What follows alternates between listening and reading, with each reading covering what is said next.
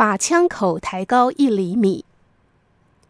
东西德统一后，因翻越柏林围墙而被射杀的东德青年格夫洛伊的家人，对开枪士兵亨里奇提起告诉，要求追究亨里奇的法律责任。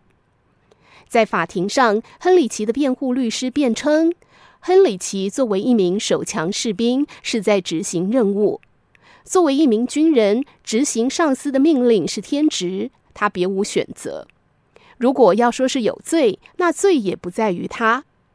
而旁听席上的人们也多数接受了这样的辩词，从心里默认亨里奇是无罪的。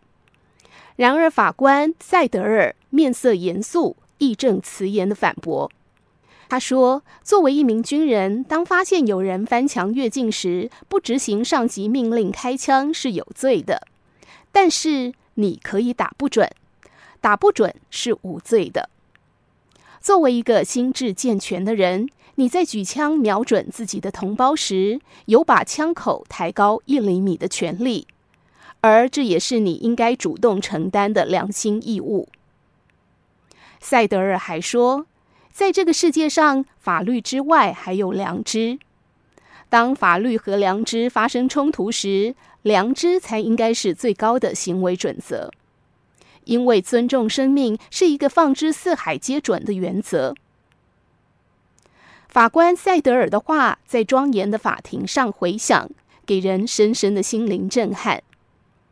旁听席上许多人的眼睛里闪着泪光，亨里奇的眼睛也充满泪水，胸口剧烈起伏。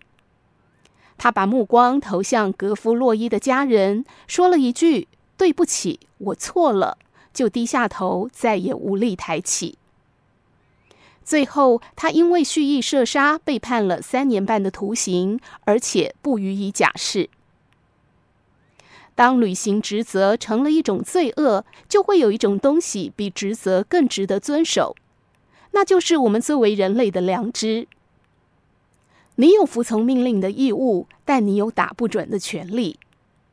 换言之，如果你是当年柏林围墙边持枪的士兵，看见有人翻墙，你的责任就是把枪口抬高一点；如果你是六零年代独自巡逻的民兵，看见有人逃难，你的责任就是放他们一条生路。把枪口抬高一厘米，闪耀着人性的光辉。